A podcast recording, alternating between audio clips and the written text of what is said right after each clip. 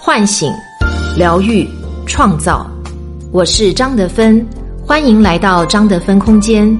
在这里，让我们一起遇见未知的自己。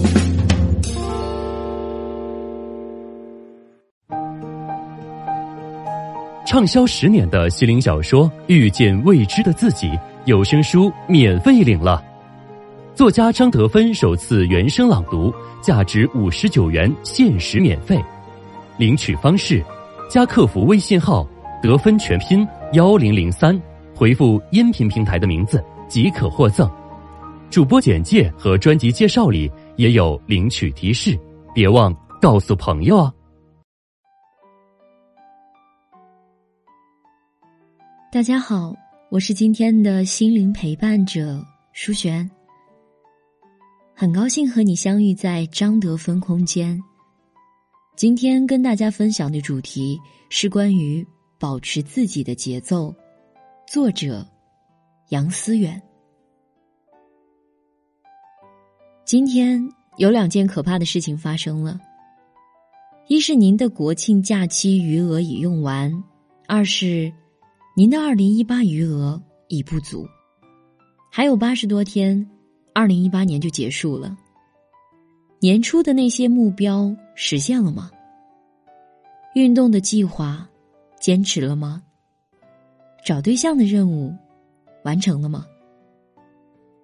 相信这种种的诘问已经击垮了大部分人，焦虑感在如白驹过隙的时间面前油然而生。挫败感又接着匆匆而至。别慌，节假日的最后一发就送你一个定心大法，让你不慌也不丧。法宝一：你可能很富有，但是你不知道。让我们来做一个实验：假设有两个人，你可以选择其中的一个人来互换身份，你会选谁呢？一个叫肯尼，三十五岁，在银行上班，单身未婚，外表帅气，年收入三十万，住在市中心的公寓里，平时喜欢看书、跑步。一个叫朱迪，五十岁，超市的售货员，长得有点肥胖。老公是个建筑工人，儿子在读大学，年收入六万左右，平时喜欢和朋友去爬山。周末也会参加天主教会的唱诗班。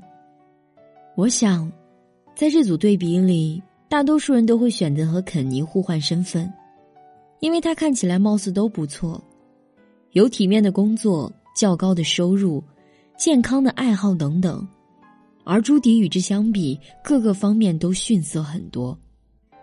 但是如果真的要去做幸福水平测试的话，恐怕你们会发现。自己换错了身份。朱迪虽然没有肯尼的收入高，但是他有稳定的婚姻、广泛的朋友，还有宗教信仰。而这些因素都可以提升一个人的幸福感。虽然钱也会影响一个人的幸福感，但是心理学家研究表明，当一个人的财富达到某种程度的时候，幸福感和钱的关系就不大了。肯尼的收入虽高，但是他没有伴侣，也没有朋友，所以真实的他，很可能经常体验到空虚和孤独。我们在生活中时常感受到焦虑，一个非常重要的原因，很有可能是你常常被外界的声音牵引，而忘记关照自己的内心。就像上文的实验，肯尼实际上代表的是世俗意义上的成功。这是被绝大多数人认同的，而朱迪则代表了现实意义的底层，获得社会认同不那么高，所以在做选择的时候，你会本能的选择被外界认同的成功。有这样的一则小故事，说一个人跑去寺庙求法，问大和尚说：“师傅，你说我怎么样才能安心呢？”大和尚听闻答：“你的心在哪儿？”来，我帮你把它安上。很多人可能都是和这位施主类似，从来都没有关照过自己的内心，没有和他对过话，从来没有问过他，什么让你更快乐。倘若你能时常深入自己的内心，或许在面对这个实验的时候，你就会做出不一样的选择，因为你已经清楚的知道什么东西对你更重要。法宝二：别人都有人做了，你做自己就好了。我们总是习惯性的给自己定计划、定目标，但是你有没有认真的思考过这个问题？这个目标是怎么产生的？你和他之间是什么样的关系？我的计划是坚持跑步，今年的目标是参加半马。我的计划是学习英语，今年的目标是雅思六百分。我的计划是学习理财，今年的目标是攒十万块钱。你为什么把跑步、英语、理财作为你的计划？他们对你的生活有什么重大的意义和影响吗？事实上，很多人可能都无法回答这个问题，因为他们在树立这个目标的时候，参照系不是自己，而是他人。或许在朋友圈里看到别人坚持跑步而很棒的身体，看见朋友说了一口流利的英语，所以觉得自己也该是这样。可是事实上，很可能有的人根本不喜欢跑步，而喜欢瑜伽，没有语言天赋，绘画技能却不错。换言之，目标对于你来说，很有可能是别人的梦想，而非你的梦想。你和他之间的关系是陌生的、疏远的。这就意味着，在你实现这个目标的路上，你缺少足够多的内驱力，因此，完不成也是必然的。冯仑说：“什么是理想这件事儿呢？我实际上后来才发现，当我遇到困难而没有解的时候，理想是一个 GPS，是一个生活中的导航，是当什么都不清楚的时候，你知道去哪儿。想真正实现自己的计划，达到自己的目标，最重要的是找到心中的那团火，找到内心的那个 GPS，它不属于任何其他人。”它只属于你。当年明月在写明朝那些事儿的时候，最后用徐霞客的故事作结。徐宏祖不考功名，不谋利禄，一生游历山川大地，留下两百多万字，有几十万字被保存了下来，后人将其编撰成《徐霞客游记》。这本书里详细记载了祖国的山川地理、水利、地貌情况。被誉为十七世纪最伟大的地理学著作，翻译成了几十国的语言，流传世界。当年明月提出这样的一个疑问：没有资助，没有承认，没有利益，也没有前途，放弃一切只是游历。徐宏祖究竟为什么要这样做呢？给出的答案是：人的一生，成功只有一个。那就是按照自己喜欢的方式度过一生，把别人的梦想还给别人吧，去找属于你自己的梦想，让它成为你人生路上的探照灯。法宝三，活在自己的时区。前几天看了一个关于老树画画的访谈，老树画画，原名刘树勇，是中央财经大学的一名老师。从二零一一年开始，以老树画画的名字在网络上发表自己的画作与诗歌，广受好评，收获大批的粉丝。